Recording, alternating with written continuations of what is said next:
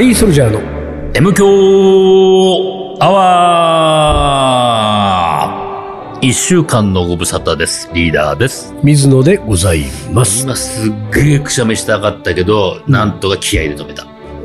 これ気合で止まるもん止まるんです、俺ぐらいになると。くくしゃみは気合で止まんないあわ、俺は。うん俺、咳は気合じゃ止まらないけど、くしゃみは意外といけるね。無理だな。咳もむ、咳も無理だな。咳は本当無理だよね。咳はほら、異物感あるから、やっぱり、うん何？生存、生存本能的に本当にしないといけない感じですね。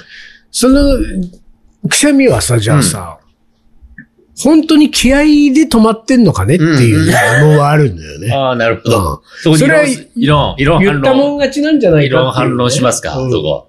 いや、なんか、何かしら出そうだったくしゃみが止まったことは事実だけど、んそれをうん。うん。俺が気合で止めたっていうところにな、るほど。若干の不不信感をなるほど。そこに不信を持つ人で抱きますね、私はうんね。まあまあまあいますね。うんそそれは、気合で止めるってことはどういうことなんだと。ああ、まあ、なんつうの？あの、ちょっと、うーんと、回りくどい言い方かもしれないけども、うん。気合なんだよね。はい。回りくどくない。どう気いうこと合しかない。でも気合はでも気合としか言いようがない。あの、よく気合で乗り切った。そうそうそうそう言うじゃない。そうそうそう。それ気合で乗り切ったのかな？本当にそれってって思うわけ。うん。でもまあ、明らかに気合。気合なの？気合なんですよ。だって気合としかう、ん。あの、説明がつかないんだよね。気合以外のなんか、言葉を借りてこれないんだよ。じゃあなんだ？何だ？仮、仮に。うーんと、その体の反応だから、うん。くしゃみが出そうだと思っうん。もうこれは完全にさ、このままいくと、ああ、くしゃみ出る、出る、出る出るねで、完全に出る。でしょ、で止めなきゃとと思うわけでしょ、うんうん止めなきゃって思った時に、うんうん。そのそうか、自分の止めなきゃいけない、止めるんだっていう意思を、うん。どうやってさ、うん。その自分の体に、その意思でコントロールするの、自分の体を。気合なん ああ、説明がつかないことを、そうそう。気合という言葉で。う言葉で。うん。ー。そんな、そんな気がするね。その、ほら、なんつうの、あのー好きなんですってさ、うん。その好きは何だいって感じじゃんあ、好きはなんかでも、好きに理由はないっていうことでしょ？うん。そう好きな気持ち。それは感情だから。感情好きだっていう気持ちが湧いてるわけだから、うん。それはいいよね。それはうん。わかるんですよ。そこには疑いは持たない。疑いない？疑いない。本うん。だって、好きなんでしょってことじゃん。うん。そこは疑わないよ。でも、気合で止めたんだって言われると、うんいや、気合で止めたかどうかは疑わしいってなるわけよ。ああ。と、あとなんだろうな、じゃあ。説明のつかないことをね、うん。説明するのにう、ん。便利な言葉でねう、ん。同じく僕はやっぱり、いまいちこう、疑わしいと思ってるのうは、ん。センスとか才能とか天才とか、そういうやつ。はいはいはい何かうん別の言い方で説明がつかないから、はい。うん。センスがあるとか、うんこの人は天才だってうん。いうけど、うん。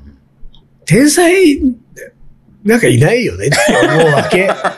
まあ、あれ、あれですよ。それって、それは、うんまあ、俺もそっちに近いけれども、あえて言うならば、それを、そのセンスに反応するセンサーを持ってない自分なんだよね。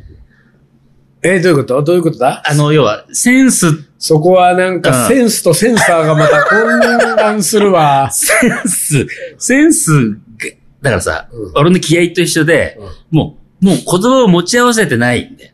だってそれを誰も感じたことがないから。うん。そのうん第三者は説明する説明できない表現、表現手段がない。そう、表現手段がない。うんそれは本人もだし、その本人もできないってことは、その人じゃない人なんかなおさらできないわけですよ。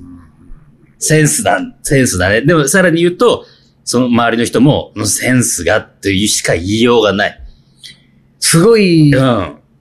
何か、立派な絵がうん。あって、うん。その、画家がね、うん。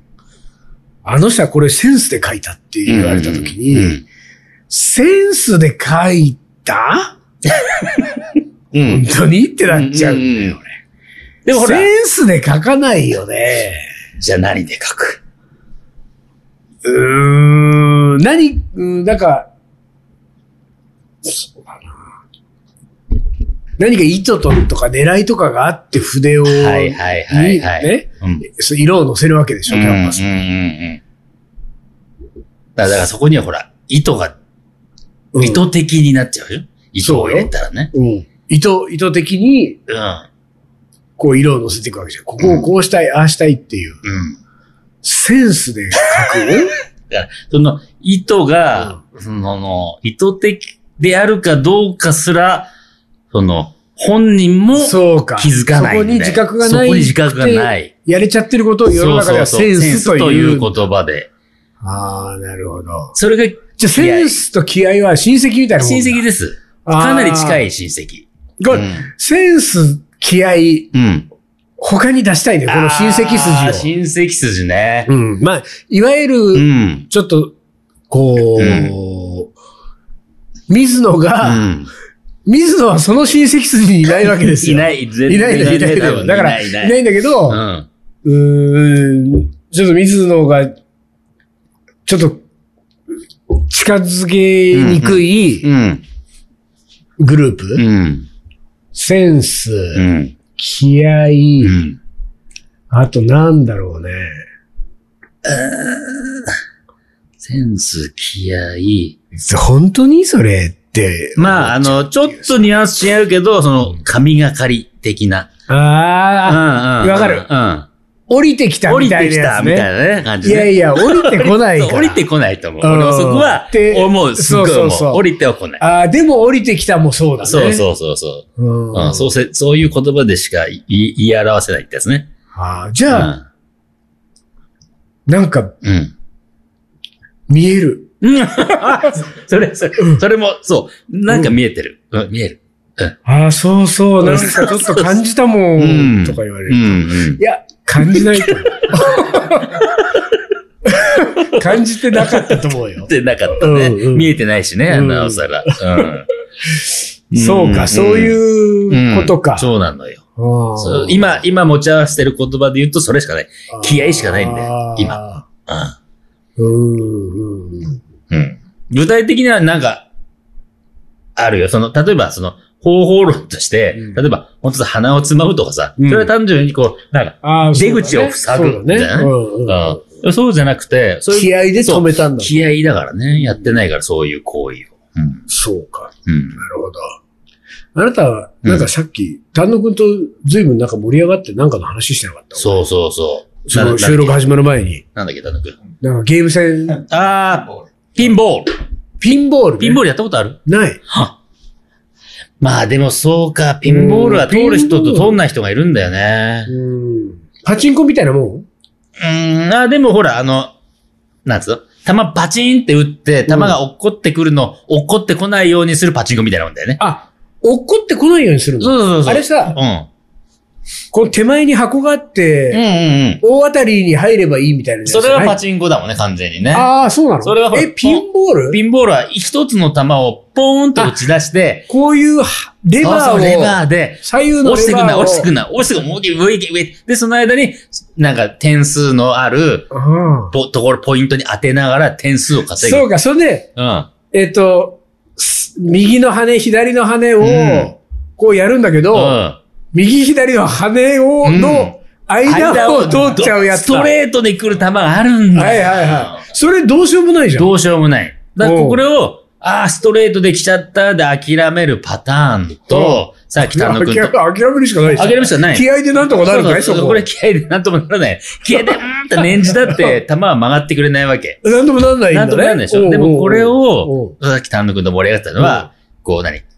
なんつうの？大揺らし。大揺らし。あ、大揺らし、ね。台をグッと揺らして、もう物理的台を揺らして、弾の軌道を、ちょっと、ちょっと、ちょっとずらすね。ちょそうすると、右にかする。そうそうそう、この先端にかする、うんうんかするかもしれないっていうところでう。んうんうんで、その大揺らしっていうのは、大揺らしすると、ティルトっていうマークが出て、ほレバーがね、反応したくなるわあけ。急に。今までパタ、ボタンを押せば、両サイドのボタンを押せば、パタパタ動いてたのが、押してももうはいはいはい動かない状態なんですよ。うんはい、あんたズルしましたね、みたいになって。で、それの、うんどこまで揺らせるか、あがあるわけよで、その、え、ティルト？ティル。ト。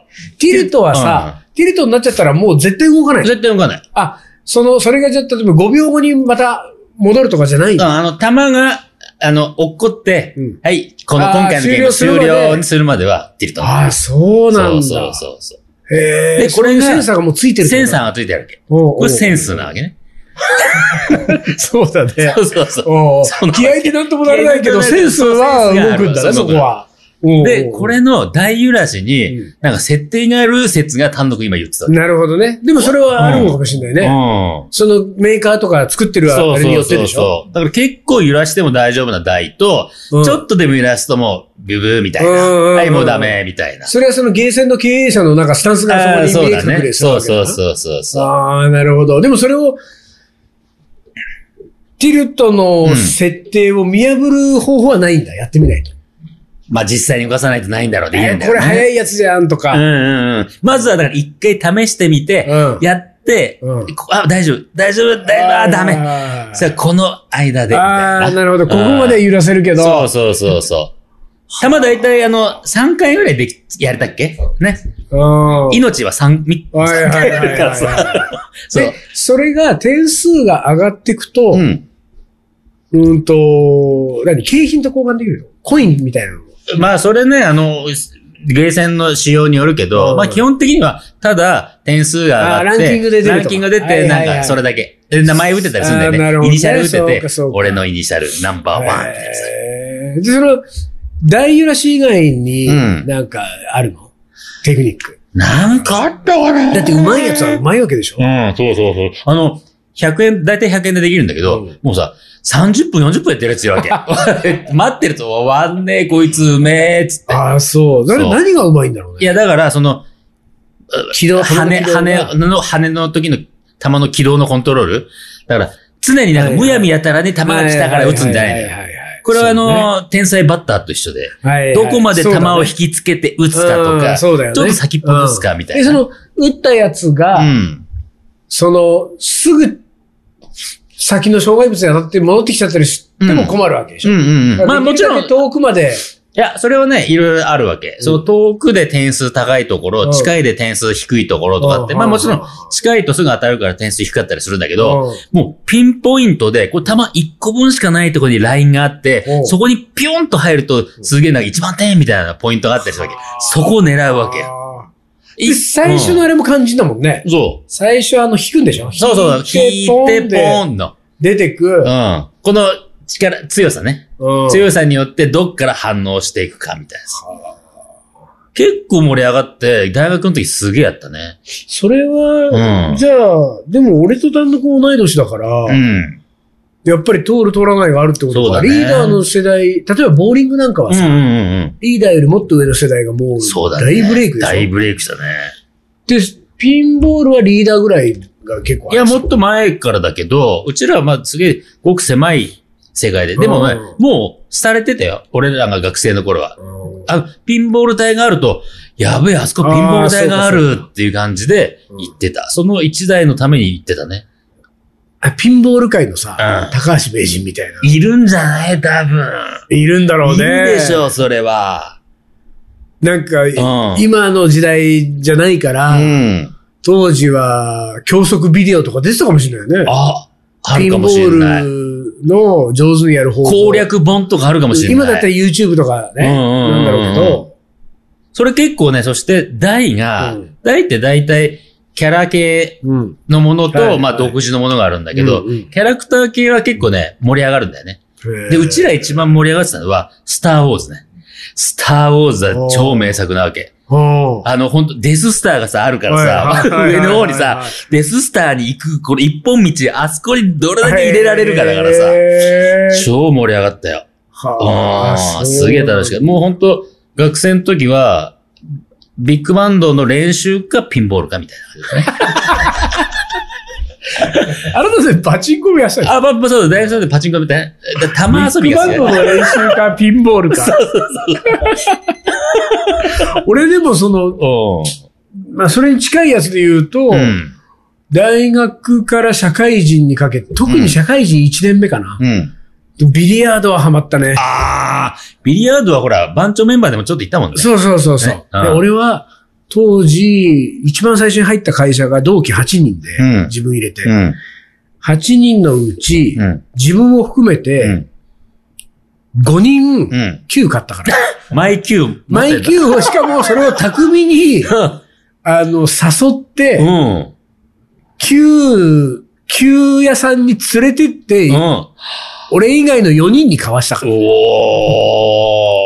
残りの3人は、うんなんかみんな級を買い始めたから、うん。俺は水野のその手には乗らねえ。俺は買わねえって言って3人は買わなかったけあ、ど。俺が買ってあと4人買ったから、もう5人はマイ級持って出社する。休憩室に級入れて。出社してうん、会社のロッカー入れといて、うん5時、6時仕事が終わったらもう、あの、恵比寿に会社があったから、恵比寿の、あの、ビリヤード場に集合。終わった、部署が違うからさ、みん あ、な。そうか。終わった人から集合してくわけ。で、恵比寿、アトレ恵比寿に、うん。あの、書店ね。はいはいはい。アトレ恵比寿に当時 VHS で、うん。立花さんっていうプロがいて、立花プロの。立花プロ。あ、アトレ恵比寿に立花プロがいたわけじゃないけ。ど。立花プロうのん。ひねりを極めるっていうね、ひねりを。VHS のビデオが映ったのよ上下巻2巻あって。で、当時の VHS まだ高いわけ、20年ぐらい前でしょあー ?20 年ちょい前でしょ VS 高かった。高かった。おー1万で5000とかさそうそうそう。で、これを、まうた、ん。これ、この、これ絶対いいからって言って、うんみんなでお金集めて買って回覧しようって言って、お金を集めて2本買い。その、ひねりを極めてたね、俺、社会人1年で。ひねってた。ひねってた。それは。もう物理なんだよね、完全に。うん、だろうね。入射角、反射角それから手玉と的玉のうん。当たった時の、の手玉の上をつく、右を左をつく、うん。下をつくかうで、ん。かかる回転と、うん。的玉が、うん。あの、どういう動きをするのうんか、その後手玉がはいはい。どこに残るのかっていうことうんうんうんは全部物理だから。はいはいだからこれがね、面白かったよね。もう、それは覚えてるね。未だに、はい。まあ、ひねりを極めるのビデオはもうどっか行っちゃったけど、うん。うん。9はまだあるんだ。よあね、るんだ。うん。え、9っていくらぐらいするの？いや、安いやつは多分6、5、6千とか7、8千ぐらいとかあると思うし、高いのはもうキリがないけど、うん。俺は当時ちょっと覚えてない。でも何万円かのやつ買ったの。だなんか、その、ピンボール部とさ、ービリヤード部をさ、ちょっと発足したいね。そうね、ちょっといいかもね。うん。スパイス番長なんかみんなビリヤビリヤードやるから、インド行って、高級ホテル泊まると、プールバーがあったりするから、でインドでビリヤード対決するっていうのは、うんスパイス番長メンバーはね、いつも、へインド行ったらビリヤードでー勝負なんですよ。まあでも俺もビリヤードは一応通ったからね。ほらお、映画のほら、ハスラーハスラーハスラーがね、かっこよかったかっこよかったかね。らね。ハスラーかっそうこよかった。高3の時に、うん授業を抜け出して近所にある喫茶店プールバーがあっておうおう、そこに溜まってた。おやってた。じゃあ、9買おうよ。9買ってやろうよ。急買うか。なんかビリヤードチーム結成しあ、よう。いいかもしんないね。おうそれいいんじゃない？ん。ね。俺ほら、意外とさっき水野に言ったけど、玉遊び好きだからね。そうだよね。ピンボール、パチンコ。野球もサッカーもやってたしね野球もサッカーもやってるし。卓球も？卓球も。卓球なんか超好きだし。うん、俺も卓球好きだね。ピンボール。いいピンボールじゃないや。ビリヤード。いいかも。うんもう何十年もやってないけど。そうだね。ビリヤードいいね。マイキュー買ってみたい。そうだよね。うん9いいよ、マイキュー。うんだって。俺二十何年前に買った9だけど、まだ、で、しかも20年間ぐらい使ってないけど。まだ健在ですよ。はいはい。あのほら、先っぽキュッキュッキュッキュッってやりたい。そう、チョークでね。チョークでキュッキュッキュッやりいたい。やー、うんいいじゃん。いいじゃんすっごいね、デザインが、うんほんといろんなのああるから。るんだ。釣り竿の世界だね。センスが問われるセンスが問われる。どの9選ぶかで。そうねうんピピなったでしょはいすいませんねはい。一旦 CM です。鳥取砂丘で二人は旅に出た。急な斜面をテクテク登っていく。ラクダがゆっくり近づくから、写真を撮ったら100円取られた。愛し合う二人、はにかんで。気づいてみたら砂だらけ。全部砂丘の精査。精査。精査。また違うラクダついてくる。一緒に取ったら、また100円。全部砂丘の。精査。精査。精査。それがカリーソルジャー。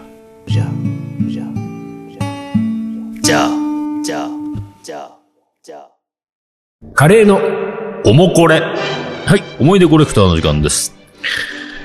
えーとですね。あるんだね。そうなのよ。あるんだねおもこれがね、ずっとないない言ってたけど、一、個だけ、うん。私見落としてましてはいはい発掘いたしました。はい読みます。はい。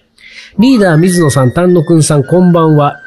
ビーカーと申します。はい、こんばんは。ビーコこれが3度目、約1年ぶりに投稿しあら、あます。りがとうございます。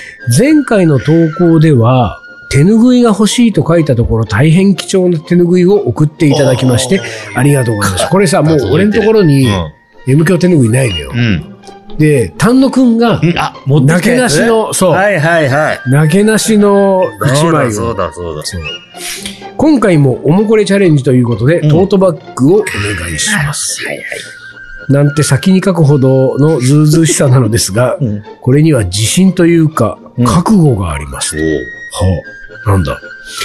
これまで、いやちなみにすいません,、うんうんうんあの、リスナーの皆さん。うん。私これざーっと見たところ、まあ、初見で読んでますけれども、長い？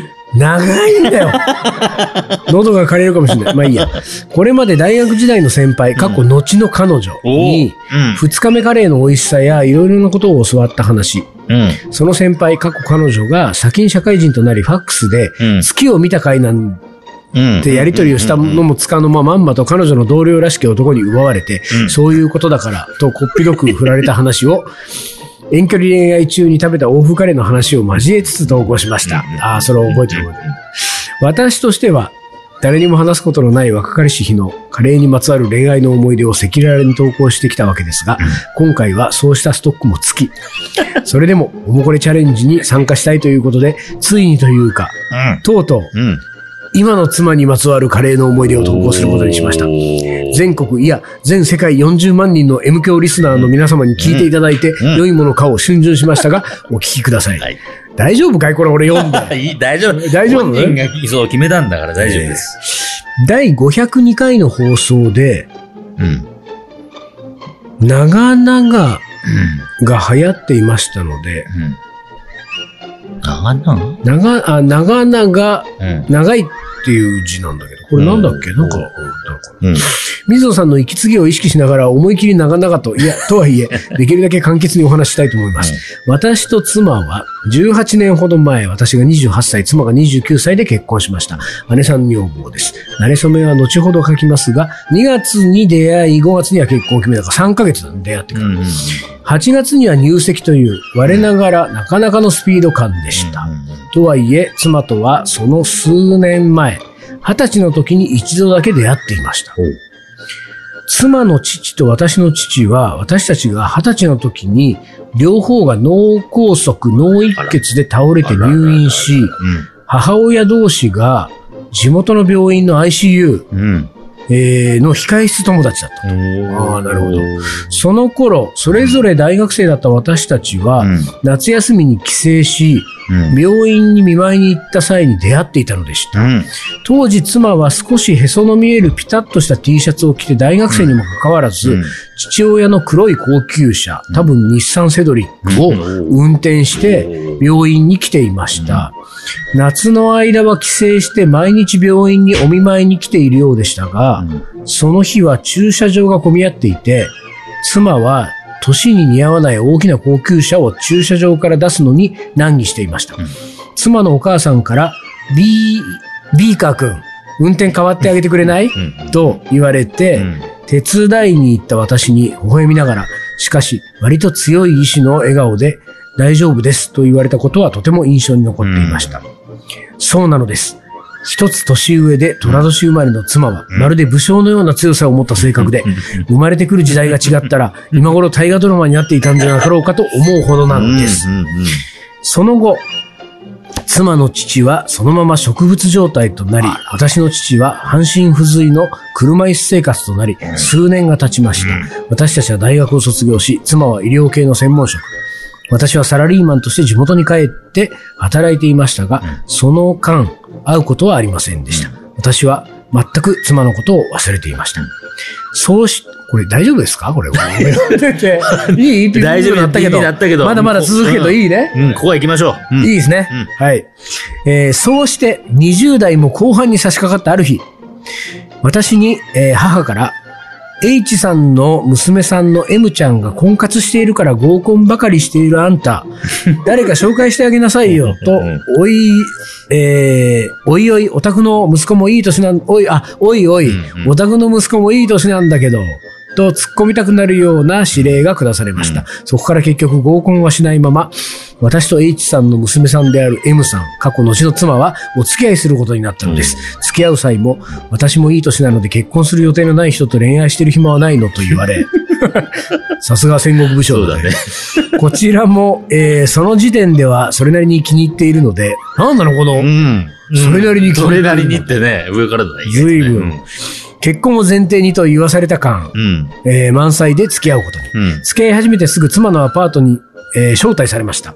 私は料理が得意ではないので作れるものを作ってみたと言われて振る舞われた初めての手料理は肉じゃが、ハンバーグ、カレーがそれぞれしっかり一人前ずつあって、これは何日分の食事ですかと聞きたくなる量とラインナップでした。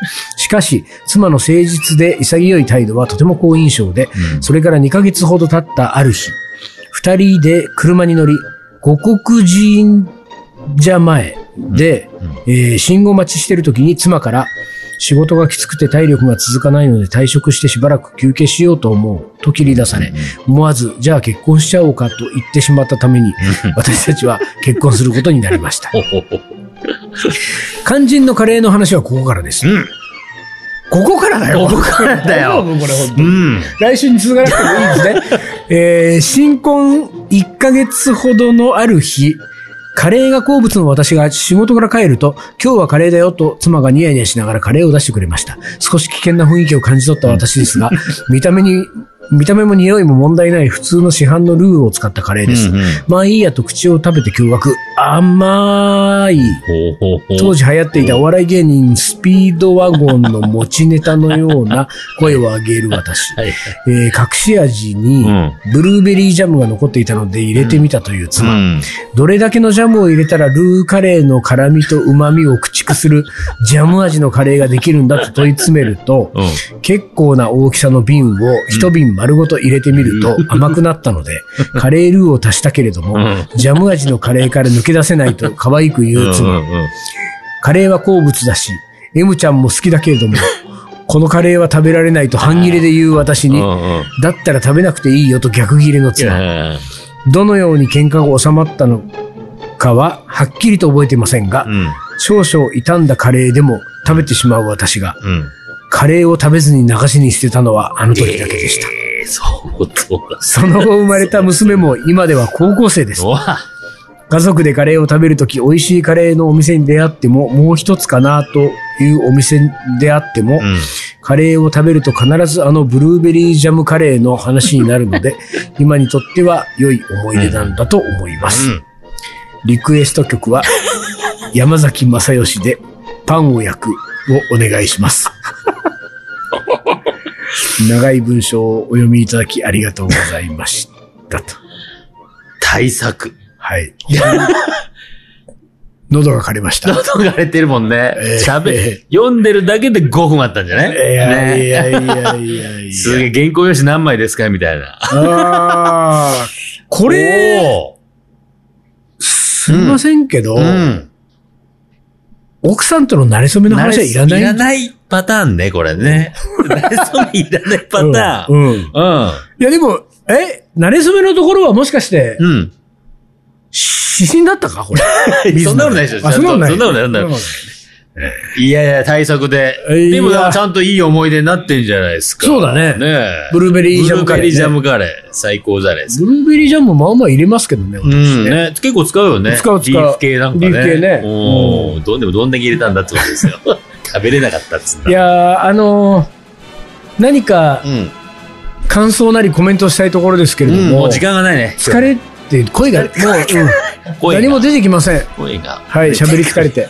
ということで、うん。ということで、はい今週はこの辺で終わりにします。カリーソルジャーの M 強アワー、この番組はリーダーと。水野がお送りしました。それでは今週はこの辺で、おつかり。お疲れ。